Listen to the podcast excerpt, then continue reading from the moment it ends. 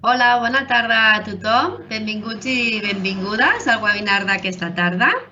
Nosaltres som Fundesplai, una organització sense afany de lucre que fa més de 45 anys que ens dediquem a treballar prioritàriament en el sector del lleure educatiu, acompanyant doncs, els infants, els joves, les seves famílies i també acompanyant les entitats del tercer sector en el seu dia a dia. Nosaltres som el centre de formació de Fundesplai i hem preparat aquest cicle de webinars que hem anat realitzant al llarg doncs, de tot aquest període de confinament i que avui doncs, és l'últim que, que oferirem doncs, després de la parada estival i que tenim doncs, les ganes i la intenció de poder reprendre'ls doncs, de cara al setembre i a l'octubre.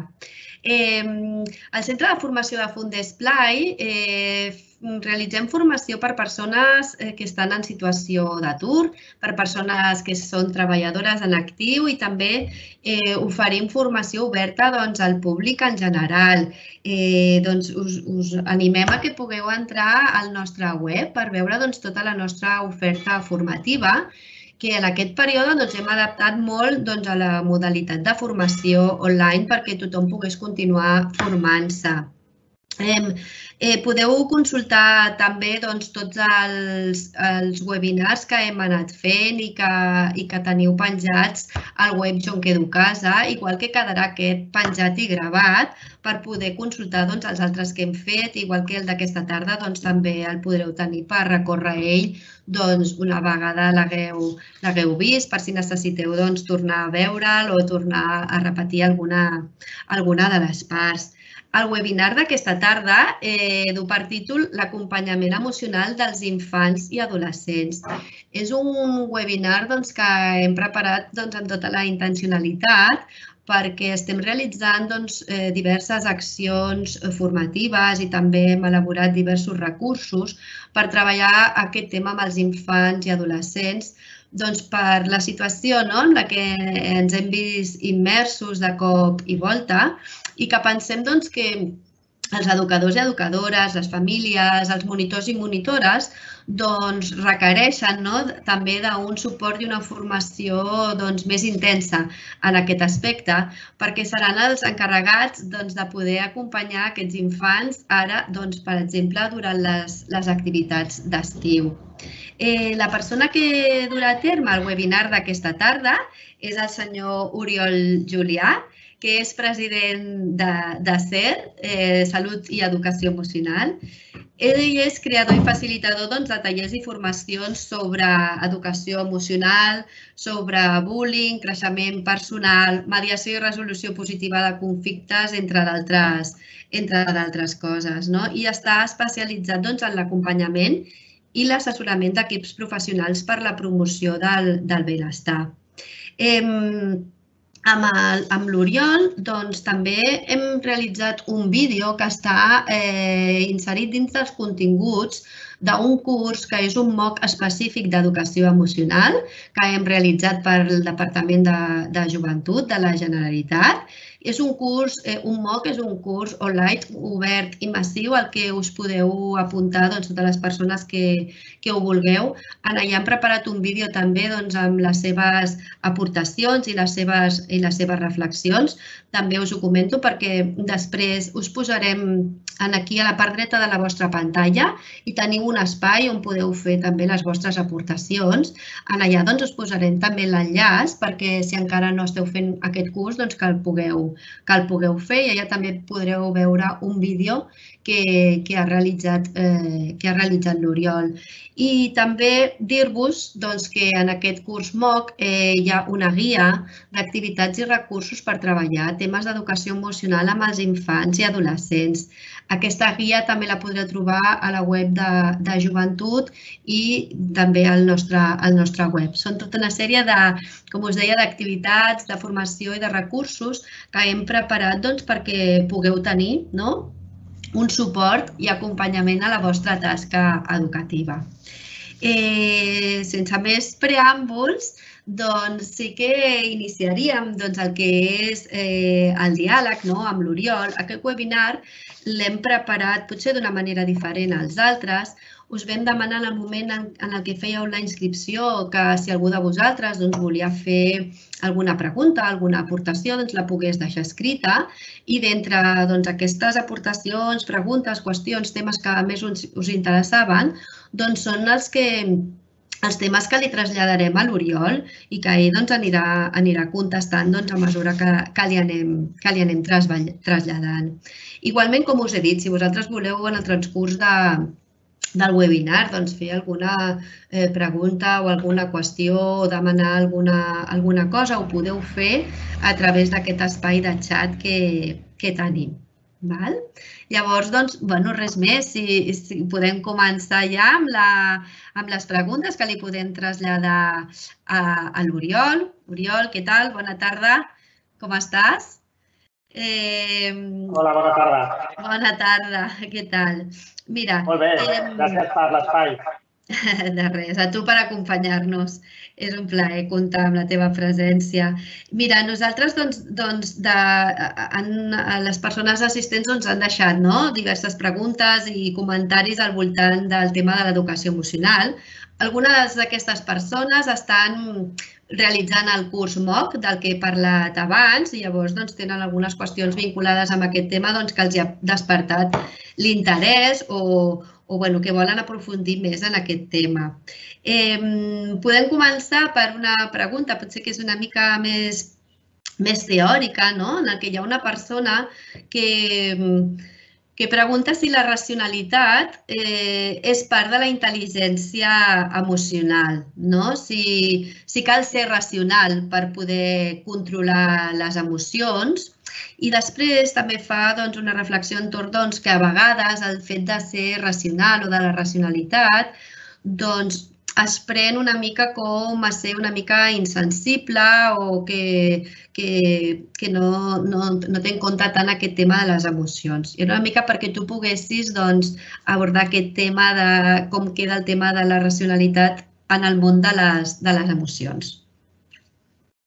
El primer Bueno, gràcies, com deia, per l'espai. Gràcies a tothom per les preguntes, perquè volem que sigui un espai molt pràctic i, i que us ajudi, que, que ajudi realment a aclarir, a tenir més recursos i sobretot a les estratègies. Eh, responent a la pregunta, la veritat és que nosaltres partim del triangle de la personalitat, que diem que tot eh, comportament, tota situació, té una base emocional i una base racional. La base emocional són les emocions, sentiments que, que tenim i la base racional és el discurs, creences, valors, etc. ¿vale? Per tant, sí o sí estan juntes. La part emocional i l'àmbit cognitiu, per dir-ho així, o l'àmbit racional, estan plegats. I eh, com el que ens interessa és poder viure i conviure i relacionar-nos bé, el que cal és que aquestes dues estiguin en equilibri. Poder treballar. Eh, eh, quan hi ha una situació que no funciona, anem a veure quines emocions hi ha. A partir d'aquí, toquem les emocions, generem benestar, gestionem les emocions que hi ha, etc. Segon, toquem les creences, canviem creences, mirem el discurs que ens estem fent a nosaltres mateixos, mateixes. Per tant, van de la mà. Digue-li educació emocional, digue-li el que vulguis, però van de la mà. I, I per aconseguir canvis has de tocar les dues. I nosaltres ens preocupem, eh, ens ocupem de, del comportament d'un nano, per exemple, eh, que està en un comportament concret, hauríem de veure què li passa emocionalment i quin discurs té. I hauríem de treballar emocionalment i amb aquest discurs. No? I si canviem alguna de les emocions i si canviem alguna del discurs, és possible que aquest comportament eh, es modifiqui i canvi. Per altra banda, hi ha molts recursos d'educació emocional o pròpiament dits eh, per gestionar emocions que tenen a veure amb la gestió que jo faci, com deia, dels meus pensaments i del meu discurs. Per tant, no és, no és una qüestió de fredor, és una qüestió de fer servir els recursos que tinc, tant emocionals, tant físics, tant eh, més mentals, no? una, mica de, una mica de tot. Ara, següent pregunta. Sí, mira, eh, els, mm, aquestes preguntes van una mica relacionades amb el tema potser més, eh, més de l'ètica i dels límits, no? de la intervenció de l'acció amb els infants i els adolescents.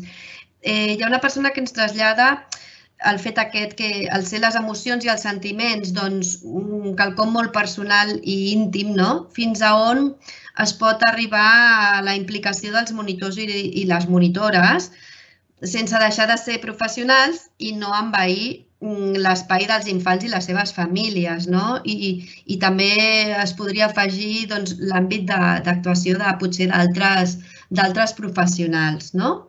I després també hi ha una persona que, que fa aquesta pregunta o que llança aquesta reflexió no, de si és ètic eh, que exercessin persones sense intel·ligència emocional. Què ens pots dir, Oriol? Sí, són dues preguntes que, que van lligades, que van de la mà. Uh, el primer que diria és que, és que els límits ens els posem nosaltres mateixos i mateixes. És a dir, uh, hem de tenir clar que nosaltres uh, som monitors o monitores, no som terapeutes. Això està molt bé. Vale? Per tant, no intentarem fer un procés de sanació terapèutic o veurem on estan les nostres limitacions.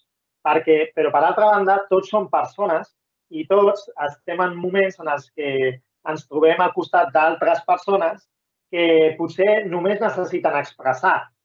Per tant, eh, no, no, no m'expressis que no sóc terapeuta, no? No, es tracta de que jo com a amic o com a company, eh, eh, o en aquest cas com a monitor, com a referent, doncs estic aquí i donem un espai per expressar. A nosaltres, en les formacions, també ens passa a vegades, no? Eh, on està el límit entre les formacions que fem tan vivencials i, i que a vegades són colpidores per la persona i, eh, i, i la sanació o, o, o la teràpia, no?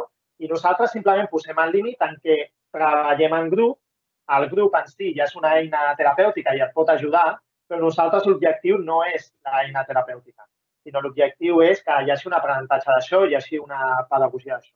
A partir d'aquí, on veiem que aquesta persona necessita més, nosaltres posem la derivació, posem el, el focus en un, altre, en un altre àmbit. Per tant, eh, és professional, de fet, que jo com a, com a monitor de lleure educatiu, per exemple, eh, o en l'àmbit educatiu, tingui en compte que una persona pot aprendre de les seves emocions, igual que pot aprendre de les seves accions, igual que pot aprendre de la, dels seus valors, no?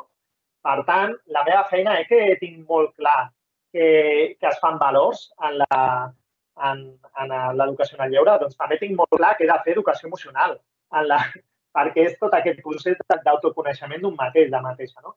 Uh, tenim uh, la dimensió més física, aprendrem sobre el nostre cos, tenim la dimensió més social, aprendrem sobre les nostres relacions, comportar-nos, sé que sí, tenim la nostra dimensió més cognitiva i de valors i tenim la nostra dimensió més emocional. Per tant, aprenem de tot.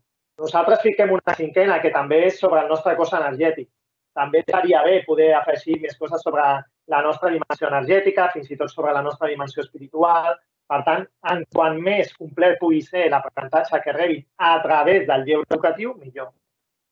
I respecte a l'altra pregunta sobre si era ètic, no? crec que, bueno, amb tot el carinyo la persona que ha preguntat, jo diria que, que hi ha darrere la pregunta, no? Si està pensant en persones molt concretes, no? Eh, jo aniré a la part general i diré que, que que és molt difícil que l'educació emocional no passi per un mateix. És molt difícil. Jo no puc eh, ajudar, acompanyar a treballar l'educació emocional si no hi ha un filtre, eh, si no passa per mi mateix.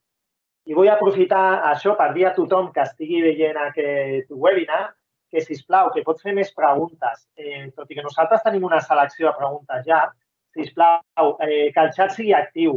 Eh, digueu-nos què penseu, digueu-nos què creieu del que estem dient, si del que estem dient sorgeix alguna altra pregunta, doncs endavant.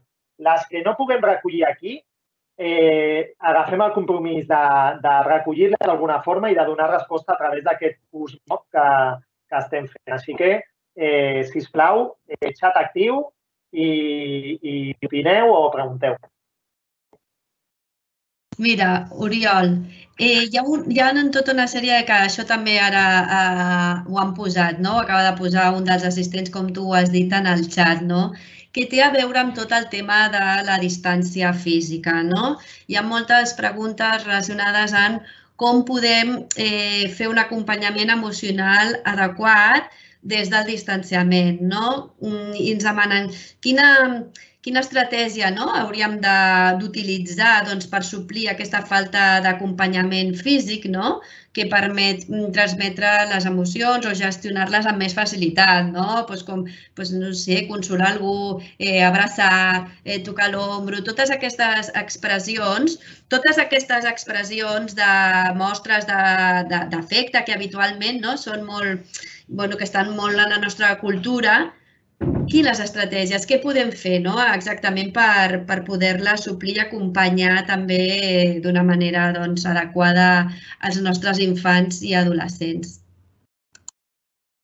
Per mi, eh, aquí hi ha dues preguntes en una també.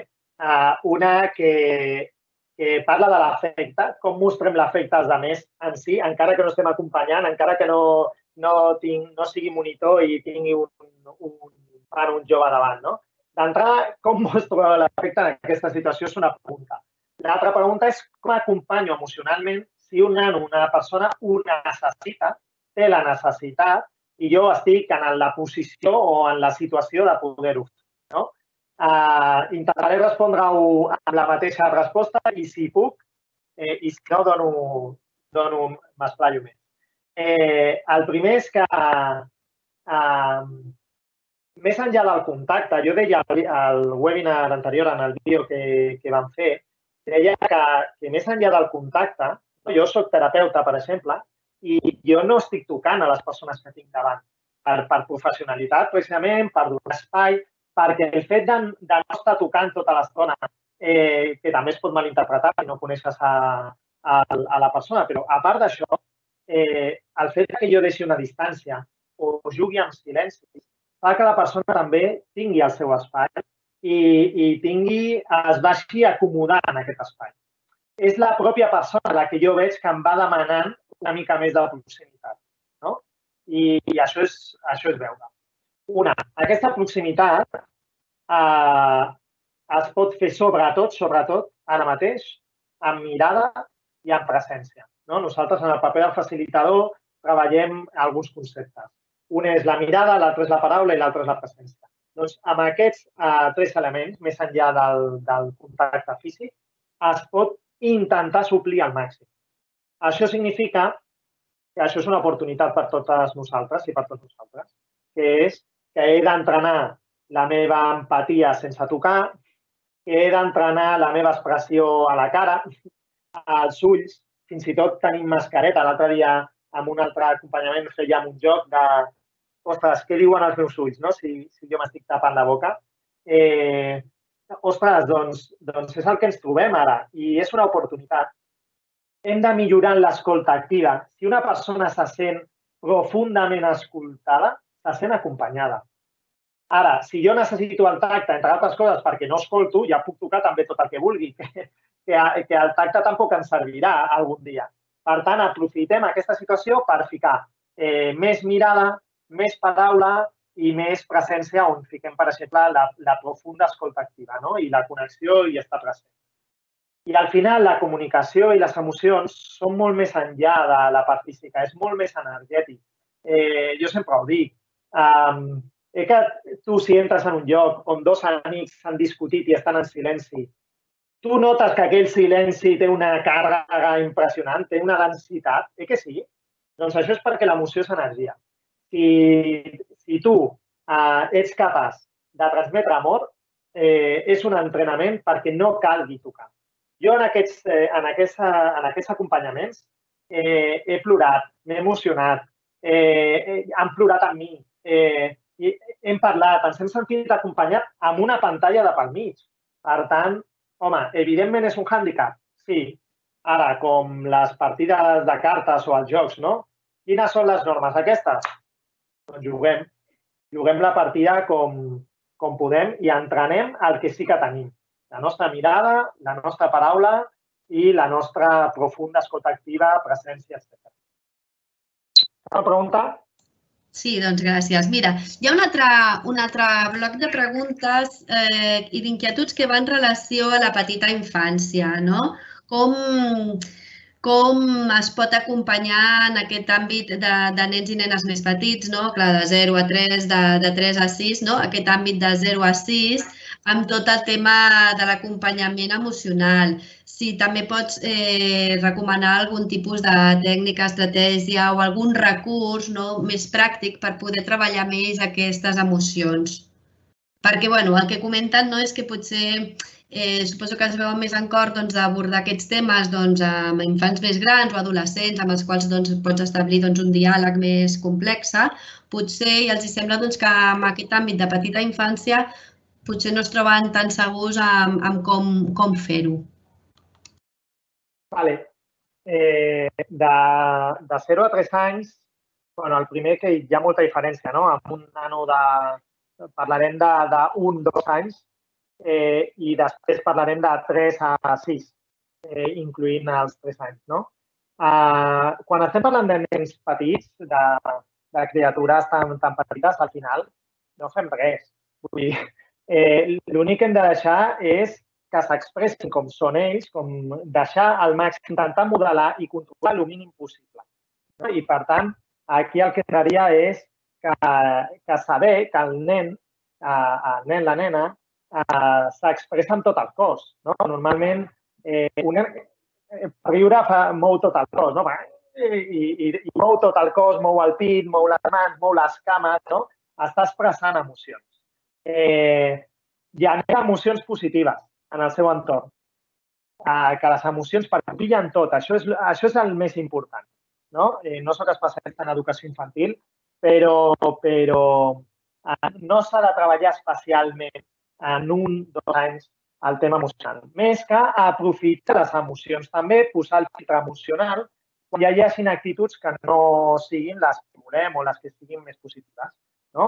Eh, anar al filtre no només a què has fet, sinó ja començar a preguntar com et sents, quina, quina, quina emoció hi ha. I, evidentment, no cal que això sigui una reflexió. Només el fet de posar l'atenció en que aquí hi ha unes emocions entre un i dos anys ja ens serveix, vale? en dos anys. A partir d'aquí ja ve que podem fer a partir de tres anys. A partir de tres anys podem treballar identificant emocions. I per això no cal discurs. No cal si tenen la paraula, evidentment. Ja posarem nosaltres la paraula més endavant i si la posem ja, doncs ja la recordaran. Però el que sí que podem jugar és amb sensacions de, del cos. És a dir, eh, eh, per identificar, no? No li diguis això, jo què sé, sents ràbia? A mi que m'expliques si sento ràbia, no? Què significa sento ràbia? Eh, però sí que pots jugar amb, amb el cos. Això que sents és com una carícia o és com un cop? Evidentment no cal que facis un cop perquè ja hauran rebut algun cop d'algun company o, o ells mateixos que gent o el que vale? Uh, com una pressió aquí o o és més com un, una pessigada? Com és? Com, com ho sents? No? I, I anar fent aquesta... Tampoc volem que ho entenguin tot, però sí anar deixant un, una base que després es pot anar recuperant. Uh, a partir d'aquí, perquè expressin, és fàcil que, que a partir de 3 anys, 4 anys ja puguin començar a expressar fàcilment amb emocions o amb sensacions físiques, com dèiem. No? Però si a ells sí costa expressar, es pot fer projecció, es pot fer ninos fàcilment eh, i això és el típic, no? Eh, aquest treball no, no és situació, però, però potser amb les emocions sí, no? Al final és, i com se sent aquest personatge? I només fent això ja estan expressant, perquè els nanos fan molta projecció. Eh, fent una història, fent una pel·lícula, eh, imaginant, fent un dibuix, preguntant-li sobre aquest dibuix, eh, si el, si a l'infant en general és pura expressió. El tema és que s'hi deixem expressar i que a partir d'expressar s'acompanyem una miqueta. Ja està, no vulguem fer molt més. No vulguem fer molt més. Només expressar i aprendre d'aquestes emocions. Gràcies, Oriol. Mira, hi ha un, un noi, el Raül, que diu que va veure en el vídeo que, que, que, que vas fer, no? que explicaves, eh, diu allò que explicaves del xubasquero. Mm. Que si pots explicar una mica aquella estratègia o altres que, que semblen molt ràpides i que ens poden ajudar a les activitats. Vale. Uh, D'entrada són són metàfores, vale? són analogies que fem i que ens poden ajudar després en un moment de reflexió, sobretot. Nosaltres, i, i fins i tot es pot convertir en una, en una dinàmica. Anem a parlar de la motxilla, no? La, la motxilla és aquest punt de que jo, eh, no sé, mmm, volia explicar una cosa als meus pares no? i no m'han deixat parlar. Hi ha una emoció aquí, amb aquestes coses tan, tan eh, subtils o tan quotidianes, no? Aquí hi ha una emoció, la fico a la motxilla. Eh, faig alguna i de sobte, en comptes de fer-ho, han reconegut el que ha fet el meu germà. Ai, que bé he fet està això jo. Amb la motxilla, no? I tot això ens ho anem ficant i ens ho anem ficant d'una forma eh, que no ens adonem, però eh, anem controlant aquest tipus d'emocions. No sé què fer amb elles, les fico.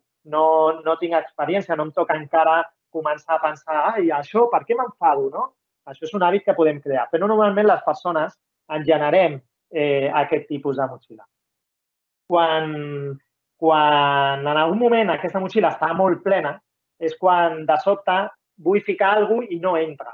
I quan no entra és molt fàcil que el que faci és que reaccioni, que salti, que exploti, que es trenqui la, la motxilla, etc.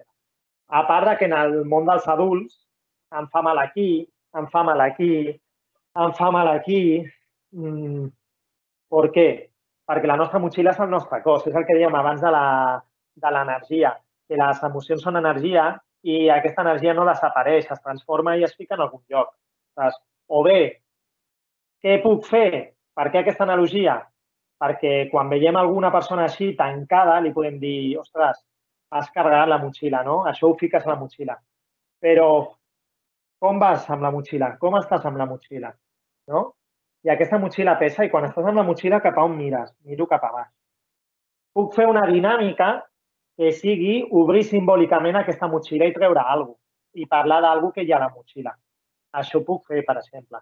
Això li diem motxilla sentida. La, la allarguem una miqueta més la dinàmica, però simplement que algú eh, si nosaltres, nosaltres tenim unes targetes d'emocions que, que tenim a la venda també i, i a vegades nosaltres el que fem és que primer fem un treball previ i amb el, coses que ens expliquen les fiquem a la motxilla, aquestes emocions. Motxilla física, de veritat.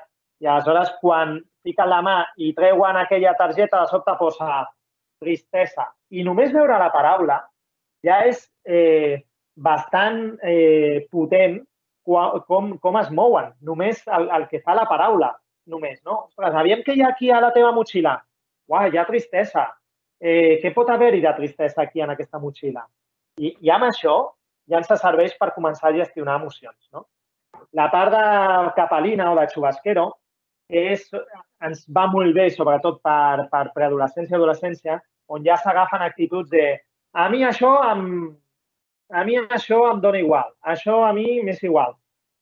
Però, en canvi, veus amb el cos que això no li és igual, no? I, de fet, l'analogia aquesta del xubasquero vol dir això, Vol dir, per què et poses una capalina si ja t'és igual mullar-te? No? No t'és igual mullar-te, és una protecció. Per tant, de què t'estàs protegint? I una vegada que ja faig aquest discurs de què t'estàs protegint, eh, ja m'ajuda a poder-li estirar, no? Si és necessari i si puc i si toca. Però ja, ja m'ajuda. Són aquest tipus d'analogies el que, el que fem servir. Molt bé, moltes gràcies. Mira, també ens demanen eh, sobretot com, com fer, com acompanyar els nens i nenes que tenen diversitat funcional, que tenen necessitats educatives especials, no? En aquesta tornada com a les activitats d'estiu o a l'escola, no? Què ens podries dir en relació a aquest, a aquest grup de, de nens i nenes? Bueno, jo no sóc especialista jo no sóc especialista en, en educació especial, eh, però sí que, sí que hem fet alguns vídeos eh, que després també els podrem linkar. Són uns vídeos que hem fet per la Diputació de Barcelona ara, per, la, per les escoles d'educació especial, i, i allà ficàvem diferents recomanacions. No? Clar, d'entrada és que en aquesta diversitat funcional ens trobem, com per poder donar resposta en dos minuts, eh, ens trobem una varietat molt gran de diversitat, com ha de ser i com, i com és. No? Per tant, eh, és molt difícil donar una estratègia per una o per una altra. el que jo he de, el que jo he de fer és entendre que tothom, o pràcticament tothom, d'alguna forma expressa. Ja no només emocions, expressa o a través del comportament o a través de, de la interacció que jo tingui amb aquesta persona, a través de la relació, o a través del cos, sí? més tensió, més incomoditat, més inquietud. Per tant, eh, he d'adaptar aquests indicadors a la persona i a les característiques que té aquesta persona.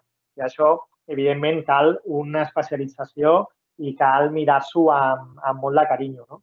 Però d'entrada, eh, al final, si jo em situo en afecte, en estima, i acompanyo fins al punt on jo pugui, ja està bé.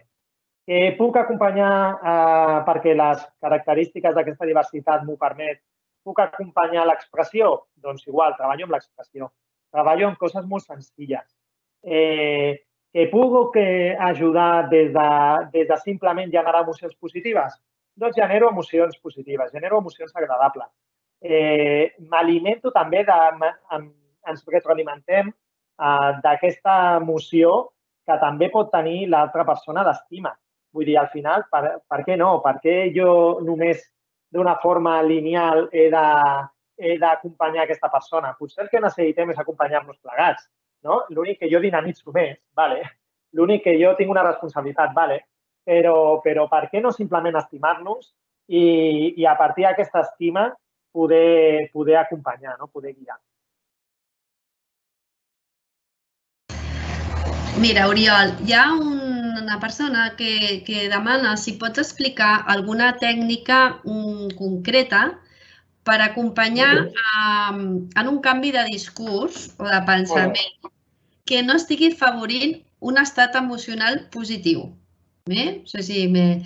Alguna tècnica que, que es pugui fer en pocs minuts vale? perquè bueno, ja també diu no? que les activitats doncs, continuen i tampoc no? és allò, una cosa, una tècnica rapideta per poder fer no? I, i, i abordar un canvi de, en una persona doncs, que això, no? que no té un estat emocional positiu. No sé si, si això ho tens tan ràpid. No? Ell, eh, aquesta persona sí. diu doncs, que tu havies comentat en el vídeo doncs, que a través de, de l'humor, no? o connectant amb un, amb un moment feliç, però demana una mica com, com una cosa que tu puguis explicar d'una manera més concreta, no? Si podries posar també altres exemples. Vale, va, m'estendré una mica més en aquesta pregunta. Eh, el primer és que, com deia, no? al final és triangle de la personalitat. Uh, si nosaltres creiem que aquest pensament, aquestes creences l'està portant, o, o, o no només a, a ell o a ella, a tot el grup, a una dinàmica negativa o que considerem que no és beneficiosa per ningú, doncs hem de fer canvis. I aleshores, a partir d'aquí, el que és molt clar primer, el que és necessari primer, eh, és que hem d'establir objectius. Vale? Vaig establir un objectiu eh, emocional. Objectius pedagògics, en aquest cas, emocional. Vale? Com dèiem, estan molt connectats. Vale? Eh, si aquí no puc tocar i veig que necessito tocar a nivell de pensament, doncs anem a veure aquestes creences. Aleshores, clar, jo m'aniria, primer vaig de més general a més concret. Primer m'aniria, treball de creences. Sí? Quines, primer de tot han de sortir les creences que hi ha darrere d'això. Nosaltres juguem amb, amb dinàmiques, amb frases molt, molt concretes, molt curtes. No? Continueu la frase. Eh, Ara us faria jugar al xat. Sé que hi ha una mica de retras entre el que, entre el que jo dic i vosaltres dieu, però eh, m'agradaria fer-vos jugar una mica al xat. ¿vale? I, I aleshores, si jo dic una frase, la completeu. Per exemple, jo diré, la vida és... i vosaltres heu de dir parlar de seguida. ¿vale? Doncs en lloc d'aquest, amb, amb aquest tipus de jocs, anirem veient el discurs que es fa i les creences que, que hi ha. ¿vale? Per exemple, va, la vida és... Escriviu al xat, vinga. Vale, ara estem rebent les vostres respostes al que ja he comentat, no? de la vida és, tenim que la vida és difícil, que la vida és meravellosa, que la vida és bella, que la vida és canviant, una meravella, la vida és alegria, la vida és bonic, mmm, limitada, loca, misteriosa, vull dir, divertida, un regal, il·lusió, una meravella, una altra vegada, no? bonica però a vegades difícil. Bueno, si, si fem així una anàlisi molt ràpidet, molt ràpidet, doncs bueno, veiem que estem bastant en bona sintonia emocional, no estem gaire, no? Estem aquí com una mica, jo veig, doncs això, il·lusionats o esperançats o, bueno, no? alegres, no? que una miqueta entenc que l'Oriol és per on anava, no? Depèn de, de, de què és el que respon, responem no? davant d'aquestes propostes que fem, podem anar veient no? també una mica quin és l'estat emocional en el, que, en el que ens trobem, no? Mireu, eh, seguim amb aquestes preguntes. Eh, jo no llegiré la resposta perquè tot aquest treball és un treball individual al final, que l'important és veure què em surt a mi el primer, no? I jo dic, vale, la vida és tot això que, gràcies, Meritxell, que, que ho estaves llegint. Si jo dic ara eh, la vida durant el confinament és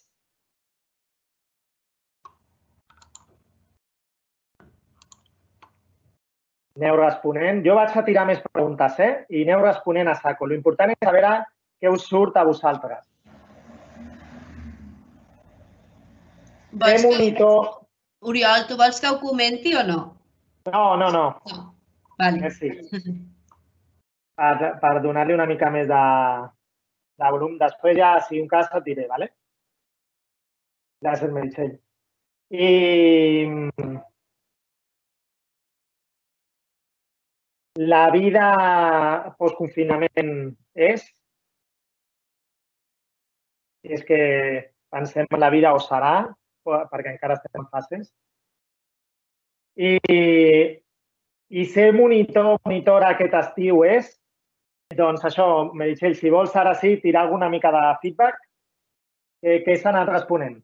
Sí, bueno, la gent està responent a tope, eh? a més a més de, de mira, la, de la mm, pregunta que feies no? durant, el, durant el confinament, no? que la vida és durant el, el confinament, doncs tenim, eh, que deia, menys bonica i més complicada, agobiant, eh, plena d'emocions, diferent, diferent, una merda, un repte diari, una ensenyança, adaptació dura, coneixença i mm, més calmada i més lenta, eh, una oportunitat de viure diferent, una experiència, no? una presó, un autoconeixement, incertesa dura, eh, un repte, de reptes n'hi ha, ha molts.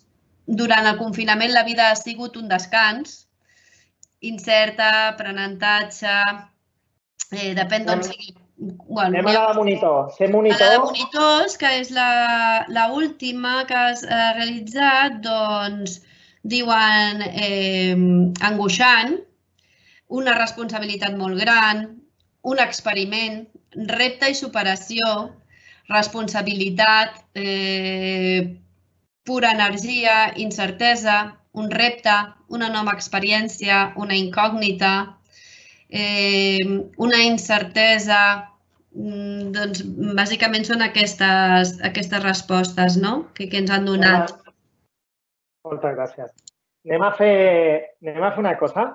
Uh, clar, això faig dos exemples molt ràpids, no? Com deia, un primer és estirar de tot aquest discurs i de totes aquestes creences, perquè depèn del que jo pensi, em generaré unes emocions unes altres. Per això se li diuen creences, perquè no són realitats, són creences. És com jo interpreto eh, el que està passant. I això em connecta amb les meves emocions. Per això és superimportant, primer de tot, treballar el discurs. Hi ha moltes formes de treballar un canvi de discurs, no? a través d'informació, a través d'altres models, tot és el procés educatiu que coneixem més, no? de, de, de, de referents. No? Al final, si jo sóc un referent i penso d'una forma, eh, a partir d'aquí eh, jugar a contradiccions, molt a, anar fent contradiccions, fent, eh, jo dic moltes vegades, hem de, hem de moltes vegades eh, portar l'absurd al discurs. No? Quan també parlàvem de l'humor, a vegades hem de portar, és un dels recursos, no? portar l'absurd al que m'està dient l'altra persona. Repetir-la perquè l'altra persona ho senti. Perquè a vegades nosaltres ens diem coses que ni les sentim nosaltres mateixos mateixes. No? I de sobte, quan ens les diu un altre, sonen fatal. I és, ui, jo he dit això, no? Jo, jo he dit això, uf, és veritat, sona fatal, no? Aleshores, és, eh, tot això eh, ja es pot jugar, això ja són molts recursos. Per un treball més profund, hi ha els anclatges de PNL, de programació neurolingüística.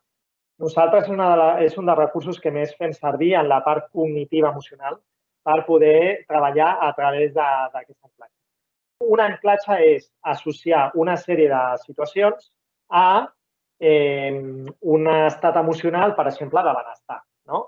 o un estat d'empoderament, o un estat que ens serveix per abordar aquella situació. No? I hi ha molts tipus d'anclatges. Ja us dic que ara ho farem en dos minuts o en tres minuts i que un anclatge s'ha de fer bé.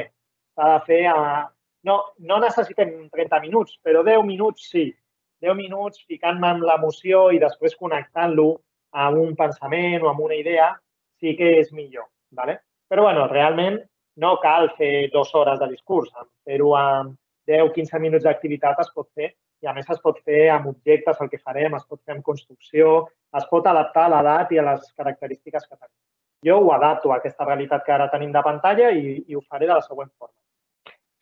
Eh, és un recurs que, si algú ens heu vist, potser l'heu fet ja amb nosaltres perquè l'hem fet ara en dos o tres eh, webinars que hem, que hem treballat. Us vaig a demanar que eh, ja que ha sortit la paraula incertesa, aquesta incertesa, relacionat amb ser monitor aquest estiu, pot sortir altres emocions. Potser eh, anem a intentar connectar amb aquestes emocions eh, i potser m'ha sortit eh, la por, no només la incertesa, que nosaltres diem que no és una emoció. Això vaig a fer aquest parèntesi. La incertesa és un estat amb el que estic abordant una situació. Per tant, quines emocions hi ha darrere uh, d'aquestes incerteses. No? La incertesa està, molt bé, però què sento jo davant de la incertesa? Eh, sento por o sento confiança, esperança? Que no és el mateix amb què em connecto. Per tant, eh, si jo vaig a posar, no? Eh, si no ho podeu fer en una altra situació, però si jo, aquesta part de ser monitor estiu Covid-19, no? i podeu posar la paraula estiu Covid-19, per exemple, no? o, o estiu 20, en aquest cas, amb aquest format. Poseu aquesta paraula i us imagineu totes aquestes emocions que us està generant. Com us dic, ara us demano les emocions de por, de nervis, d'inquietud, fins i tot d'indignació amb el que m'estan dient que he de fer i no ho vull fer, eh, o com ho he de fer i per què, no?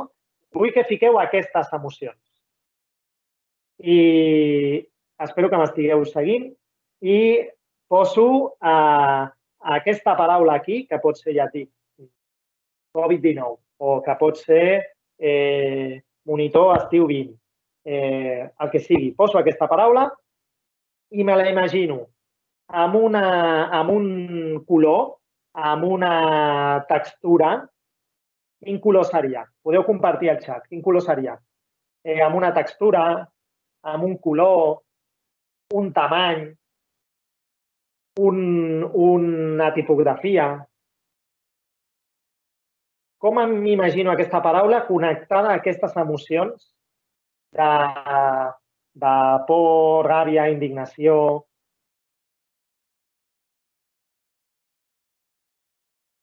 us dono una miqueta de temps.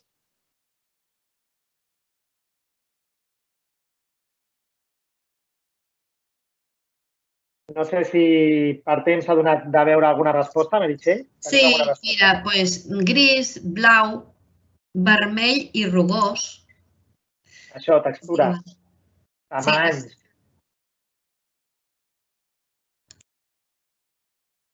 I... Verd, lila, misteri. Laura diu textura rugosa i color marró com la merda. Color gris i gran. gris, aspre i fred. Negre, vermell pesant, rasca, dura, impactant, textura rugosa, color morada amb ombres i relleu, textura rugosa, color... Ai, perdona, la mateixa de... Blau cel, estil desenfadat, com cada any. Les il·lusions són les mateixes color taronja en forma irregular. Vale. Anem a fer aquí parèntesis i ara us vaig a demanar que connecteu amb les altres emocions de ser monitor i de ser monitora, no? amb altres tipus d'emocions. I que connecteu amb moments, intenteu, aquí l'ideal d'un anclatge no és que ho pensi, sinó que intenti connectar amb aquests moments, que això també és un entrenament. Eh, intento connectar a, jo que sé, una vegada que, que, que em vaig sentir molt satisfet amb la meva feina, per exemple, molt satisfet amb la meva feina. Satisfacció, plenitud, orgull, alegria,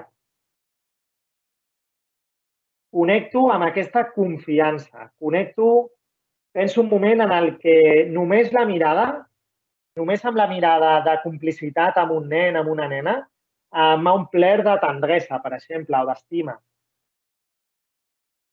Intento connectar amb aquests moments. I, i ara, eh, si poso la paraula monitor o monitora, per exemple, amb aquestes emocions, com seria aquesta paraula? Quin color tindria? Quina textura? Quin tamany? Quina forma?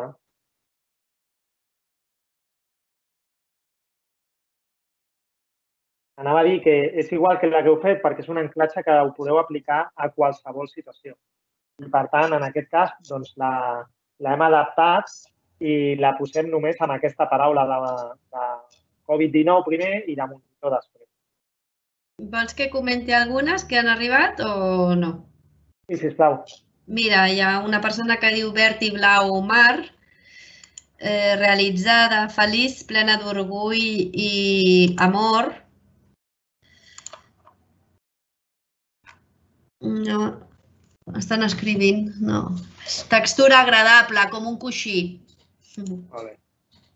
Doncs ara el que us demano és que agafeu la primera paraula que hagueu escollit, que era eh, per exemple, o estiu 20, per exemple, ho podeu, si penseu en estiu 20, seguiu.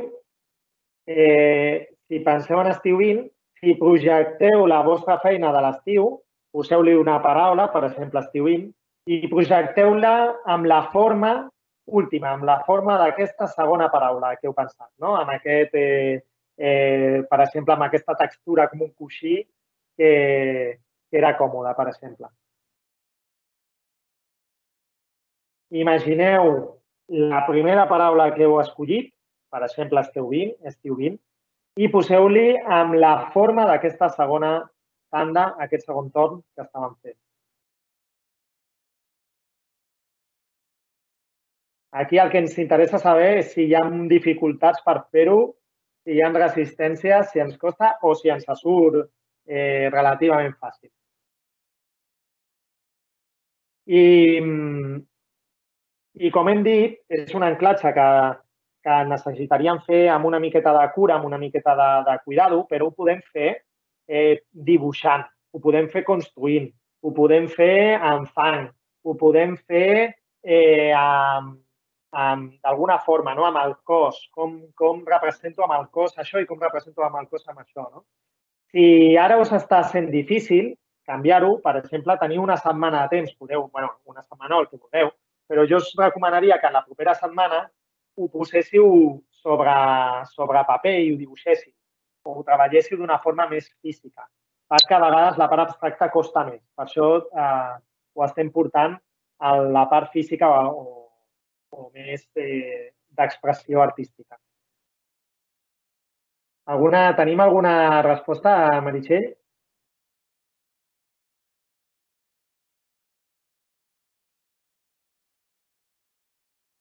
Micro? Meritxell, micro, que no et sento. O soc jo? Ai, disculpeu, eh? estic aquí mirant les respostes i no estic dient disculpeu. Dic que hi ha alguna persona que posa que costa molt fer, bueno, que, li, que, que costa molt fer això. Altres és normal. Que posa potent, una persona que posa lletra fina, no sé ben bé. Eh, no hi ha gaire respostes en relació al feedback que de, de si els està costant molt o no? Encara estan, estem rebent coses de com s'imaginen no? aquesta roig i rodona, estan parlant de textures. És normal. Ja sabeu que hi ha una pati, un petit decalatge sí. de, de temps, eh? per això ho estem fent. Mm. Eh, és un canvi la... químic mental important, diu una persona, eh? un canvi químic mental important. És que estem jugant amb la plasticitat cerebral, en realitat. Estem jugant a, a canviar coses del cervell. Aquesta és una forma. Jo jugo, jo jugo amb una altra analogia de les ulleres, que tinc unes ulleres eh, grogues, tinc unes ulleres de, de, de sortir a córrer o de bici, i, i que impacten molt els nanos quan els estic acompanyant, no? I a vegades, a un nano, quan entra en un discurs, tu, tu, tu, tu, tu, tu, tu, tu, li poso les ulleres fosques, que fa estar no sé no sé quan. I de sobte li canvio. Eh, posa't aquestes. I se les posa i fa, hola, que xulo això, però... I li dic, doncs això és el que passarà quan treballis amb els teus pensaments. Són sensacions diferents, no? Et provoquen emocions diferents. És intentar-ho portar, són fer aquestes analogies per intentar-ho portar al terreny més pràctic possible. Hi ha una persona que comenta, Oriol, que i, i si hi ha resistències, no? Que fas... Si hi ha resistències, com dèiem, és totalment normal. Perquè, primer de tot, perquè ho hem fet molt ràpid. I segon, la resistència en si ja ens serveix. La resistència ja és com un petit motor de canvi. I per, i per què tinc jo resistències amb això? I per què em costa tant fer això, no?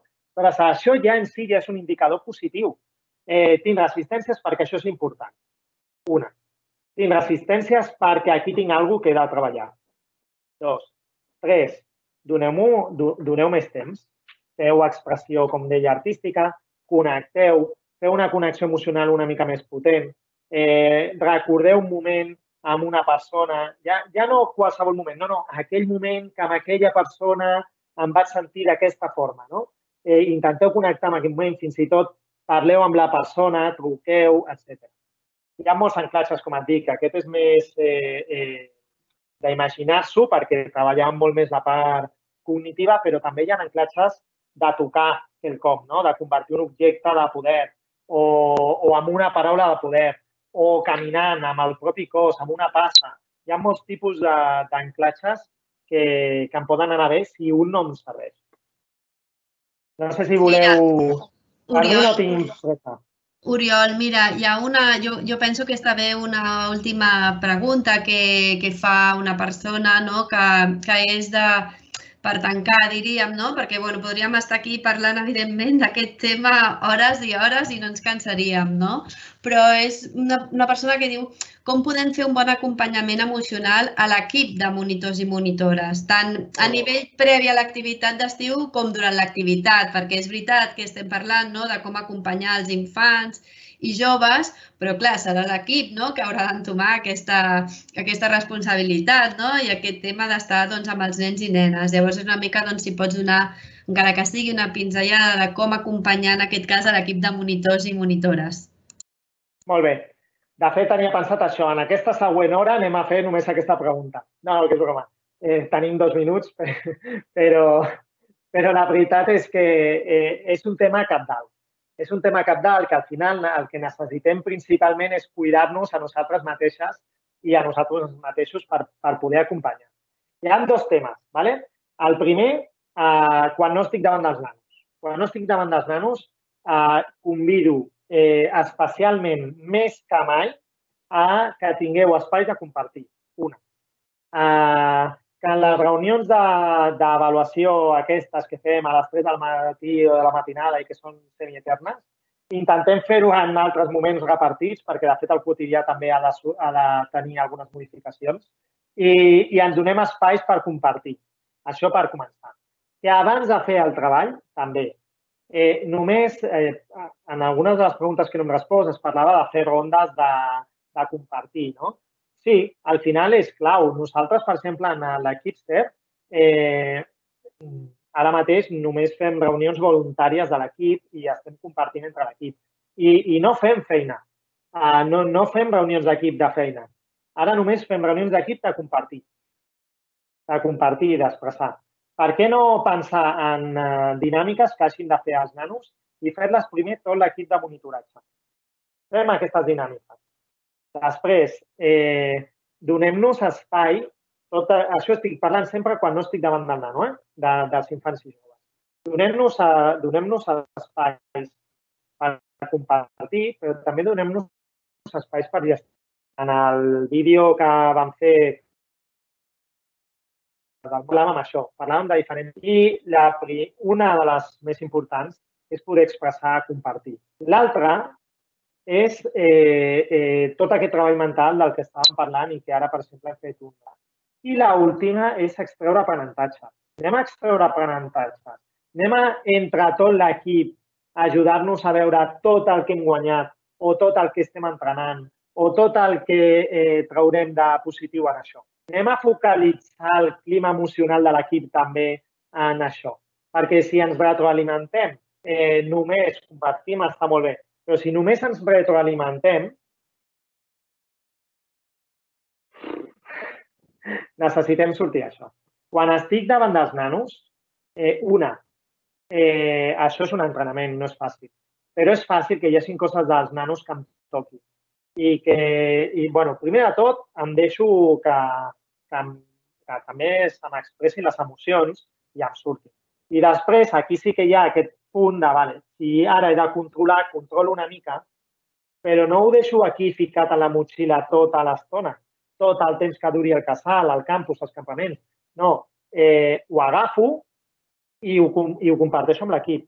I l'equip que sigui conscient que això és necessari a eh, treballar-ho. Eh, hi ha molts recursos d'acompanyament, com deia, bones preguntes, eh, només el fet de, no sé, estar en els story cubes, qualsevol recurs que em doni peu a parlar una miqueta, eh, ja m'ajudarà. Eh, el propi mapa emocional que, que tenim, juguem un dia a fer una mica de camí emocional entre el, entre el monitoratge, no? Simplement és saber si cada monitor monitor es connecta amb una emoció, eh, a tot l'equip, no? En un, això ho fem al terra eh? i ens col·loquem en un espai. Tot l'equip que està més a prop d'aquestes emocions més desagradables, difícils, dures, etc, o més connectades a l'estima, l'amor, l'esperança, la confiança. Com deia, aquesta incertesa i tot el que ens passa ho podem viure des de la por, la desconfiança, eh, tal, o podem connectar simplement amb la confiança, l'esperança. L'esperança no és igual a expectativa l'esperança és posar estima en el que vindrà. Vale, doncs, el que vindrà estarà bé per tothom, no? Eh, mentre que l'expectativa és voler controlar. Jo espero que hagan esto, no?, los demás. Per tant, connectem-nos amb esperança, connectem-nos amb estima, amb il·lusió, amb serenitat, amb calma, amb felicitat. I anem a veure, no? I si l'equip està molt aquí en general, doncs tots intentem avançar i fer un treball individual per aquí. I si només hi ha uns quants per aquí, els que estan més a prop, doncs que intentin acompanyar-los. I els que estan més a l'altre costat, doncs que intentin acompanyar els altres. Espero que s'hagi entès. Sí, Oriol, moltes gràcies. Eh, jo penso doncs, que s'ha entès perfectament la, la dinàmica i bueno, doncs, et volem donar les gràcies per haver-nos acompanyat aquesta tarda i per també haver fet el vídeo i compartit amb nosaltres doncs, la, teva, la teva experiència i la teva expertesa en aquests temes d'educació emocional. Als assistents al webinar també donar-vos les gràcies i dir-vos això una vegada més, que sapigueu que el vídeo del webinar estarà penjat al web Jo em quedo a casa eh, fundesplai.org, que teniu aquest i teniu els altres que hem realitzat anteriorment. Convidar-vos també a que us apunteu al MOOC d'Educació Emocional del que ja, del que ja hem parlat. Dir-vos també que ens agradaria que abans que marxéssiu poguéssiu fer la valoració doncs, d'aquest doncs, webinar, perquè doncs, això sempre ens ajuda doncs, a millorar i a, i a tenir les opinions de les persones que, que hi participeu. I, i res més, desitjar-vos doncs, que tingueu unes molt bones activitats d'estiu a tots aquells que sou monitors i monitores, que segur que tot anirà molt bé i que, bueno, doncs que al setembre eh, segurament ens retrobarem amb altres webinars que, que pensarem doncs, perquè pugueu compartir amb nosaltres aquestes estones. Eh, res més. Per part nostra, moltes gràcies i que tingueu una bona tarda. Adeu. Moltíssimes gràcies per l'espai. Adéu-siau. Entendi.